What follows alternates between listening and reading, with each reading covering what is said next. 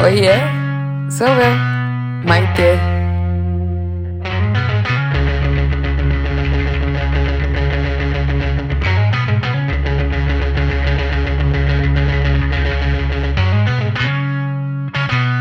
Aí, gente? The last episode da segunda temporada. Nossa, passou voando dessa vez, tipo, muito mais rápido do que foi a primeira. Acho que é porque eu acabei de mudar de cidade, emprego. Estou me preparando para passar uma temporadinha no Brasil. Preciso fazer uns créditos no meu mestrado na PUC. Para quem não sabe, eu sou mestranda em semiótica. E aí, enfim, né, para não perder os dois anos que eu fiz, eu vou fazer algumas aulas lá e eu tô animada. Vou aproveitar para matar as saudades do meu Brasilzão e ainda mais escapar desse frio que tá aqui, né? Tá um frio que não é de Deus, viu, gente? Tá tipo assim, 3 graus, menos um. Nova York tem muito prédio, então faz uns ventos gelados. Tava na Califórnia há quase quatro anos lá, não faz vento assim. Vento até faz, mas não faz esse frio. Acho que no máximo uns 9 graus, 10, assim, no inverno, mas nossa, eu tô estranhando, sabe? Uns dias cinzas, hoje parecia o dia do apocalipse. Vou começar aqui com as perguntas, então.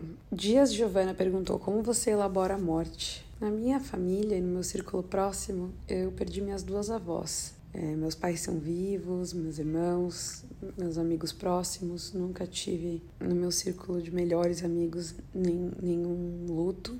Então acho que eu nunca precisei lidar com o luto de uma forma direta.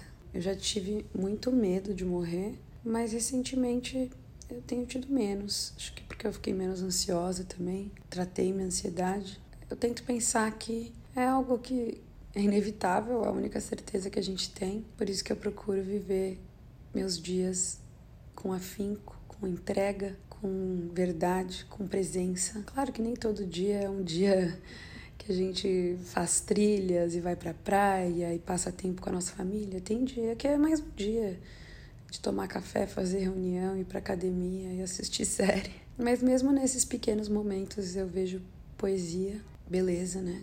Porque nossa vida é construída pela janela da irrelevância muitas vezes. Por isso que eu procuro trabalhar também com o que eu gosto, que é comunicação, porque a gente passa tanto tempo da nossa vida trabalhando, né? Eu acho que eu me sinto muito nutrida com o que eu faço numa base diária, assim. Eu sinto muito falta da minha família, por isso que eu tô tão feliz que eu vou passar essa temporada no Brasil. E é assim que eu lido com a morte, mas nunca precisei elaborar a morte de alguém. José Macena perguntou como é o work environment New York compared to LA even though you're remote. Como que é o ambiente de trabalho em Nova York comparado a Los Angeles, apesar de eu trabalhar remotamente. Realmente, assim, fica difícil de comparar. O que eu sinto no geral é que na Califórnia as pessoas trabalham vai das 9 às 4, às sextas-feiras geralmente você para de trabalhar meio-dia, né, que é o Friday Free ou Summer Fridays, quando é verão. Aqui tem um ritmo mais non-stop, mais São Paulo, assim. O senso de urgência em Nova York é maior do que em LA. Eu acho que o pace, o ritmo das pessoas é mais acelerado também do que na Califórnia, pelo menos na minha experiência empírica. Eu diria que essas são as grandes diferenças. Acho que as pessoas aqui também tendem a ser mais assertivas e diretas, mais upfront do que em LA. Em LA tem mais sugarcoating, sabe? Sugarcoat é passar açúcar, é ser mais eufemista. Angélica Dimmer perguntou: maior desafio que venceu nos Estados Unidos? Qual dica você gostaria de ter recebido? Cara, acho que o maior desafio que eu venci, tô vencendo nos Estados Unidos é permanecer aqui, né? Porque é caríssimo de se viver em Nova York, então nem se compara. Los Angeles era caro, mas aqui consegue ser ainda mais. Consegui publicar o meu livro aqui na Barnes Noble, maior livraria dos Estados Unidos, eu acho que foi o maior desafio. Porque o emprego, querendo ou não, foi difícil, mas eu recebi a proposta, eu passei na vaga e eu vim. Mas aí depois que eu mudei para cá, eu me sentia muito assim, começando do zero. Sendo que no Brasil eu já tava bombando, o livro, eu publiquei o livro, eu tava morando aqui na realidade, mas eu já tinha uma carreira mais estabelecida, um nome mais reconhecido. Demorou três anos para conseguir publicar meu livro, sabe? Eu publiquei o livro no Brasil em 2020 e aqui eu consegui publicar só agora em metade de 2021, agosto de 2021 é. Então assim, acho que o maior desafio foi conseguir publicar meu livro e distribuir aqui nos Estados Unidos. A dica que eu gostaria de ter recebido, quando você for negociar seu salário, saiba que os impostos são altíssimos. altíssimos. Então saibam disso quando vocês forem negociar o salário de vocês. Aliás, eu tô preparando um curso em primeira mão para vocês aqui, é, para quem quer construir carreira internacional, conseguir um emprego nos Estados Unidos. Vou falar sobre visto, como funciona o processo seletivo, como fazer uma cover letter, como negociar com os americanos, relocation benefits. Vai ser um curso babado. Paula Caires a.k.a. minha irmã, perguntou o que você aprendeu com seu sobrinho. Nossa, eu aprendo tanto com ele. O Ian é a maior alegria da minha vida, assim. E eu vou confessar uma coisa muito feia para vocês. Eu nunca fui muito fã de criança, tá? Até o Ian nascer. Depois que o Ian nasceu, eu virei uma criança. Ele me ensina a ser generosa, que ele oferece tudo para todo mundo. Ele é extremamente generoso. Ele me ensina a ser sorridente, porque ele sorri o dia inteiro. Ele me ensina a expressar o que eu quero, dizer o que eu sinto, porque ele não, não faz rodeios para falar não quando ele não quer alguma coisa. E eu acho que essa é uma característica dele que eu admiro muito. E quando ele faz isso, eu falo: é isso aí, a gente tem que falar não, tem que bancar. E ele fala: não. E ele sabe desenhar contornos limites, ele sabe expressar o que ele sente. Então aprendo muito com ele. Não vejo a hora de esmagar o Ian quando eu voltar pro Brasil para passar essa temporada lá. Eu amo o Ianzinho. O Adriel P. Santos perguntou: Que você acha legal num primeiro date? Cinema, restaurante ou sei lá?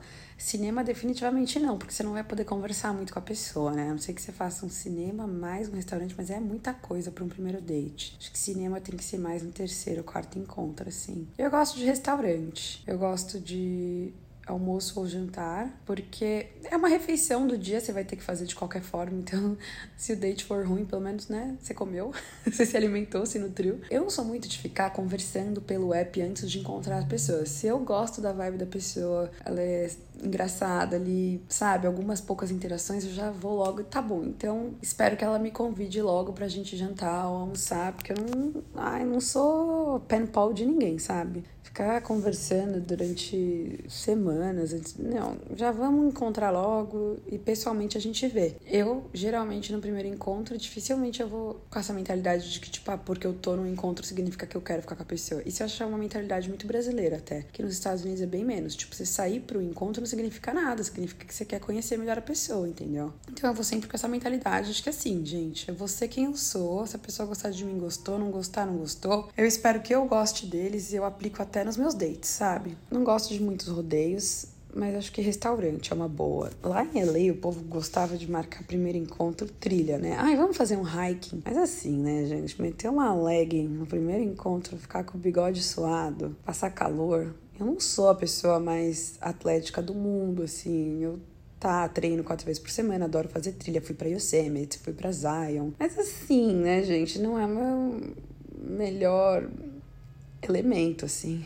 O Adriel também perguntou minha comida favorita, nhoque. Eu poderia comer nhoque todos os dias. Nhoque, nhoque, nhoque. Ai, eu amo nhoque.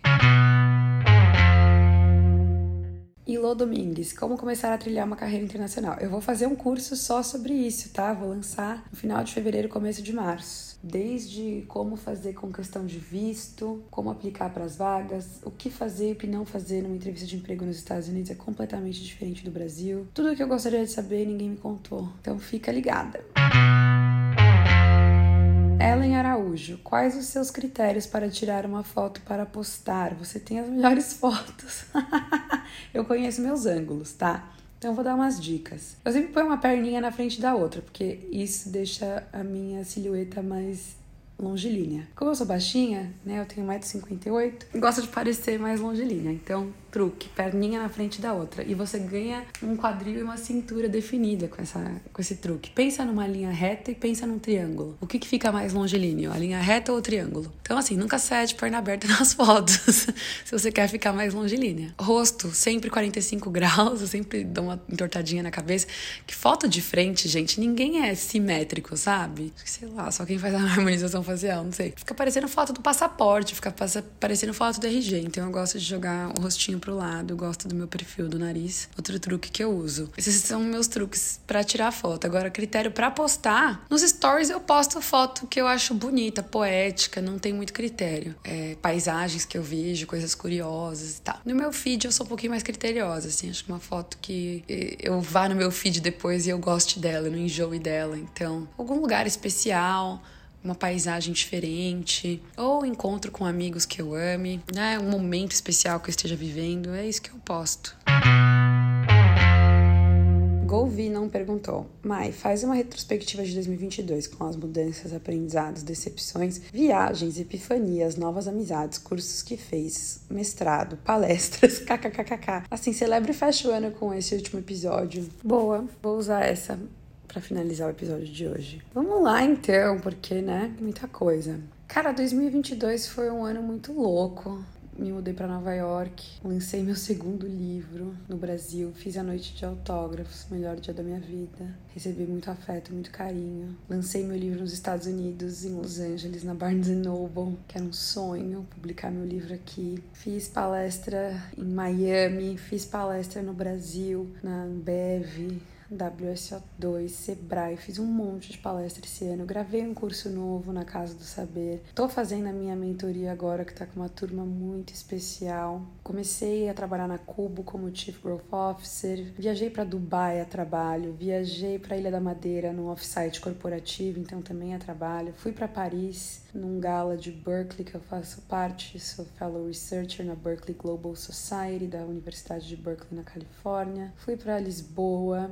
Cara, eu fiz bastante coisa esse ano, hein? Fui para São Francisco, fiz a costa da Califórnia ali de carro, fui para San Diego. Tô indo para Boston esse final de semana. É, Miami eu já falei. Nossa, como eu viajei esse ano, meu Deus, um dos anos que eu mais viajei. A trabalho, também a lazer, viver o Brasil também. Eu amo viajar pro Brasil. Novas amizades que eu fiz aqui em Nova York, que eu tô muito feliz com meus novos amigos, poucos porém bons. Ainda tô conhecendo gente aqui. Tô para qualificar no mestrado, entreguei meu memorial. Um dos motivos pelo qual eu tô indo pro Brasil, inclusive, é para fazer um crédito que eu tô precisando fazer de linha de pesquisa. Li bastante livro do mestrado, não entendi metade dos livros que eu li, mas não desisti, né? Porque eu sou brasileira. Aprendizados, não importa onde quer que eu esteja, eu sou minha própria embarcação real. Aprendi que a gente precisa conhecer melhor as pessoas antes de colocá-las na nossa vida, antes de abrir a porta assim com tudo, sou muito emocionada. E às vezes até quando eu, amorosamente, relacionamento assim, eu conheço alguém, eu trago a pessoa com tudo e nem sempre é uma boa escolha. Aprendi que eu sou uma pessoa da cidade grande, como eu tô me nutrindo em Nova York. Mesmo com o caos, com o trânsito, eu me sentia meio aposentada, assim. Em Los Angeles, eu gosto dessa loucura. Nova York me lembra muito São Paulo quanto eu ando aqui, o quanto eu vou para metrô, o quanto eu vou para o parque, o quanto eu respiro arte, cultura.